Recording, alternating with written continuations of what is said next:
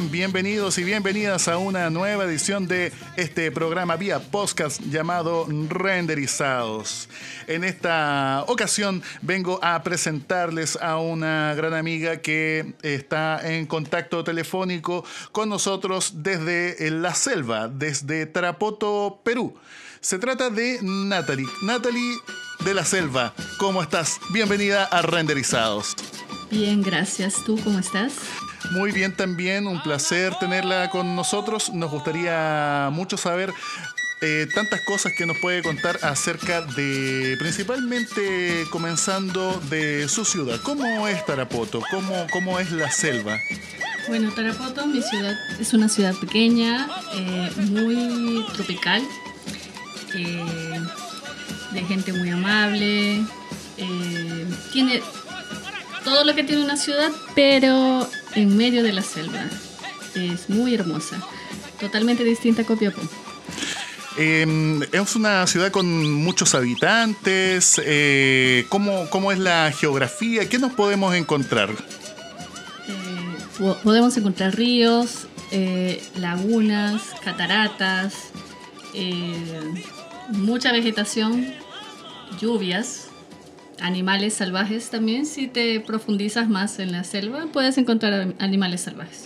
¿Y qué tipo de animales podríamos ver, por ejemplo, si nos damos una vuelta por, uh, la Amazonía desde Tarapoto? Eh, monos, serpientes, eh, venados. Eh, hay un sinnúmero, la verdad, hay muchísimos, no, no lo recuerdo en este momento, pero hay muchos, muchos, muchos animales. ¿Y estos animalitos, si uno se acerca, se pueden tocar? Eh, ¿Son agresivos? ¿Son amigables? Mira, en, las, en la selva, cuando tú estás en la selva, selva, eh, eh, no. Obviamente no, porque son animales salvajes. Pero si tú vas a algún zoológico, podrías encontrar uno que otro animal que lo puedes ver un poco más cerca, pero no puedes interactuar mucho, excepto con los monitos que son los que más lo, como que lo eh, que los tienen como mascota. ¿Y verdad que se, que se roban la comida si estás distraído? ¿Te, te quitan los anteojos? Los bonitos, no, depende, depende. La verdad ya hay una ley que no, no, no permite que, que en la ciudad tengas mascotas, eh, o sea, animales salvajes como mascotas. Así que ya no hay mucho. Antes sí, hace unos años atrás había mucho la gente tenía ese tipo de mascotas, pero ahora ya como que el... Ay, existe, pero ya no, no es como antes. Así que antes se podían robarte la comida así en alguna casa que, que tenían ese tipo de mascotas. ¿Y qué le pasa a usted cuando escucha todas estas cosas que están pasando en la Amazonía, estos grandes incendios que están sin control? Eh, ¿Tiene algún tipo de sensación? ¿Qué, qué diría usted? Pues yo creo que la sensación que tiene todo el mundo es terrible. Somos eh, el pulmón del planeta, entonces se ve eh, afectado el mundo entero. Entonces yo que he crecido en la selva, que, que sé cómo es, ya, y he visto cómo talan, cómo, y más que venga este incendio y, que, que, pucha, destruyó muchas hectáreas, pero muchísimas hectáreas de, de oxígeno para el futuro. Y para mí yo me siento obviamente, al igual que todos, o sea, eh, como eh, impotente, porque no hay mucho que nosotros podamos hacer. Y son tanta extensión de, terreno. De, verdad, eh, mucha gente en el mundo que está pasando muy mal. ¿Ha visto todo lo que está conversando esta niña que viene de Suecia, Greta Thunberg? Sí, eh, la he visto y pucha, me parece súper genial. Eh, espero que más chicos, más jóvenes tengan esa, esa iniciativa, que esta, esta, generación que venga sea un poco más consciente con el planeta, sea un poco más consciente con los animales, eh, por el futuro en general que, que, se viene, porque nosotros estamos dejando totalmente un, planeta sucio, lleno de, de desechos incalculable, por así decirlo, ¿no? Espero que esta nueva generación haga algo distinto y espero que ella eh, inspire a muchos chicos a hacer algo distinto. Usted me ha contado anteriormente que conoce varios lugares en el mundo. Eh, ¿Usted ha visto mayor conciencia por el entorno en alguno de, estos países? Sí, tuve la oportunidad de vivir en Holanda. Creo que es uno de los países este, más hermosos del mundo. Así, eh, eh, en ese sentido, allá reciclábamos todo, todo, todo, todo. Era muy organizado y creo que es un ejemplo a seguir, porque igual hay un, un tema ahí sobre los animales, sobre que es súper fuerte, súper súper eh, admirable. Y yo creo que uno de mis países favoritos es Holanda. Ciertamente eh, se puede advertir, he estado también en algunas horas en Amsterdam y vi algunos letreritos en donde indicaba claramente, eh, hasta con dibujitos, que usted tiene que salir a pasear si tiene un perrito con su eh, bolsita para poder, digamos, botar la, la, las deposiciones, la caquita del perro. Sí, así es. ¿Hay leyes? ¿Te multan si es que no lo haces? Sí, hay leyes muy fuertes Eh, leyes muy estrictas, entonces uno tiene que seguirlas. Y bueno, con el tiempo ya no, no tienes que seguirla, es un hábito, es normal, es algo habitual en ti. Tanto como reciclar, como llevar el popo de tu perrito, eh, andar en bicicleta, eh, cosas como esas. Y ya que estamos en este tema, eh, yo le conocí en Chile eh, cuando usted me estaba contando acerca de su empresa que tiene que ver con esto, con los paseos caninos. Así es. Cuénteme, eh, ¿en qué consiste este servicio que usted presta? ¿Dónde se ofrece? Y, digamos, ¿qué detalles? Probablemente hay un montón de anécdotas, se, se producen algunas relaciones especiales de amistad con las personas a las que presta servicio. Sí, mira, yo empecé hace, hace unos años atrás, eh, en un momento difícil. Empecé como, como una aventura, eh, así, para empezar de cero algo. Nadie creyó que yo podía hacerlo y que yo podía ganarme la vida haciéndolo, pero yo dije, lo voy a hacer y lo hice. En el transcurso conocí muchos, muchos, este, muchas personas eh, los papás de mis clientes, ya, o mis clientes, ya, que son, muchos eh, aman a sus animales como hijos, otros un poco más reservados, es una mascota, pero ninguno de ellos, eh, ¿cómo se llama? Es, eh, ninguno de ellos ha sido desagradable para mí porque la forma como ellos quieren a sus animalitos es especial. O sea, entiendo que desde ahí se produce la conexión, la preocupación por el, amigo perro eh, que vive también en la casa, el hijo. Em, entonces tiene esa preocupación, o sea, lo entienden como una necesidad. Sí, es una necesidad para sus hijos, o sea, para su mascota. Eh, y el solo hecho de, que yo esté ahí significa que ya ellos se están preocupando por el bienestar de sus animalitos. ¿Y qué considera este servicio que usted presta a través de, esta empresa de paseadores caninos y dónde se ofrece? Bueno, yo por lo general eh, hago las publicaciones básicamente por internet, por Facebook, por todas las páginas. Eh, grupos que están a nivel de, de Copiapó. Eh, también este, a veces repartimos los, volantes en,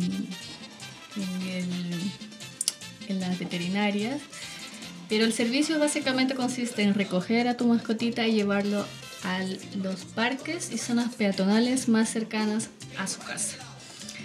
Ya eh, trato por lo general de llevarlos eh, a los parques que como tenemos movilidad, con la movilidad lo, recogemos y lo llevamos al parque o a las dunas, dependiendo de la zona donde se ubiquen. Y por lo general trato de que mis pequeños estén libres y no estén atados. Eh, me gusta que sean libres porque es como ellos disfrutan su paseo, que puedan correr, que puedan que puedan perseguir la pelota o tirarse al río, porque son perritos y es lo que hacen. Eso es su mundo. Entonces no, no me agrada mucho llevar a un perrito eh, por una ciclovía ahorcándolo del cuello todo el rato. O sea, no, como que no es mucho mi idea. Pero hay algunos casos que no hemos podido tener la movilidad y lo hemos tenido que hacer, pero trato por lo general de que se diviertan en algún parque y algunas dunas y puedan correr libres sin que los estés aprisionando ahí. Y este es un servicio disponible solamente en la comuna de Copiapó, Chile. Sí, solo Copiapó. Y en este caso que me iba contando, eh, los perritos eh, no todos tienen la misma personalidad, tienen diferentes personalidades que usted va conociendo, a algunos les gusta más andar cerquita de usted, algunos eh, tienden a, a, escapar. ¿Cómo lo hace con estos casos que son más difíciles? mira, con el tiempo uno va aprendiendo. Bueno, cuando yo empecé no sabía mucho, leí mucho, puse en práctica muchas de las cosas que leí. Eh, igual eh, la calle te enseña, porque cuando yo empecé, empecé a pie, luego con una bicicleta. Entonces la calle igual te enseña bastante eh, cómo, cómo, actuar cuando vienen otros, una manada de perros, el carácter del perrito, cómo cuidarte para que no, no haya confrontamientos que con otros perros en la calle, ¿no? Entonces, eh, no te podría explicar porque es algo que lo haces en el momento que vas aprendiendo con el tiempo, que ya tú sabes, tratas de evitar cualquier problema, no, no te arriesgas por la seguridad del perrito, por la seguridad de los otros perritos y por la seguridad tuya misma.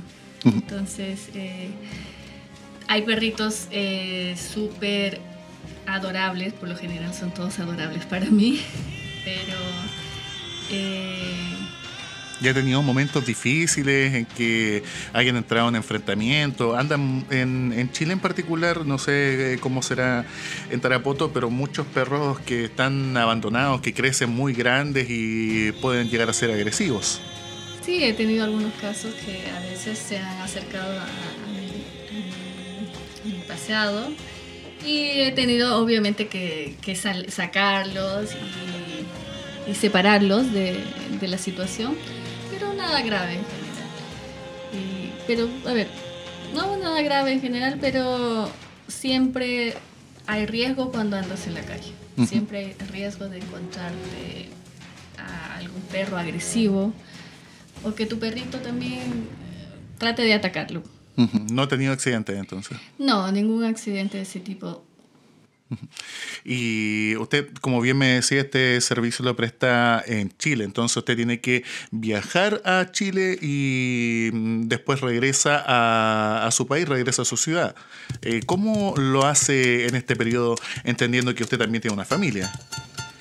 Bueno, igual eh, es difícil, es difícil dejar a tu familia, lo mismo que es difícil dejar a tu, a tus perritos, para, mí es es difícil dejar las dos cosas, eh, no las puedo juntar. Eh, pero trato de hacer lo mejor que puedo, para, tanto para mi familia como para mis perritos, porque yo sé que cuando yo me voy ellos me extrañan, como yo los extraño a ellos. Y entonces este, lo hago, no sé, extraño mucho a mis hijos, extraño mucho a mis perros, pero es, parte de lo que me tocó. Estamos eh, en esta edición de Renderizados conversando con Natalie Macedo, Natalie de la Selva, que viene del Amazonas. Hace algunos segundos estuvimos viendo aquel mítico capítulo de mm, Futurama en donde son capturados por una en un planeta que está totalmente dominado por mujeres. Eh, en que eh, los personajes son condenados por ser hombres y se les condena a la muerte por Snusnu. Yo quería preguntarle, ¿es verdad esto de la muerte por Snusnu en el Amazonas? No es verdad. Bueno, señoras y señores, eh, la pregunta ha quedado respondida. no es verdad lo de la muerte por snusno. Así que si está pensando en ir al Amazonas para eh, que ocurra esto, definitivamente no va a ocurrir. Pero hay muchos snusnos. Eh, sí, va a tener muchos snusnos. Eso eh, lo está garantizando Natalie de la Selva. Eh, cuéntenos eh, qué le ha parecido participar en esta experiencia de este programa Renderizados. Bueno, para ser la primera vez, bien, espero ser invitada eh, una segunda vez para hablar de otros temas. Estamos también muy contentos de tenerla en nuestro programa y también esperamos que venga todas las veces que quiera y nos siga contactando esta vía telefónica. Ojalá algún día también en el estudio de este programa Renderizados y también algunas recomendaciones musicales, de cine y tantas cosas que podemos compartir. Pues sí, muchas, muchas, muchas otras cosas. Así que eh, otra vez agradecemos a Natalie de la Selva por acompañarnos en esta edición de Renderizados y que tenga mucha suerte y todos sus proyectos salgan muy bien y por supuesto aproveche el tiempo con su familia. Bueno, gracias a ti por invitarme, renderizador, y bueno, espero estar en contacto contigo para la próxima. Y esto fue una nueva edición de Renderizados. Así que, estimados amigos y amigas, un abrazo y hasta pronto.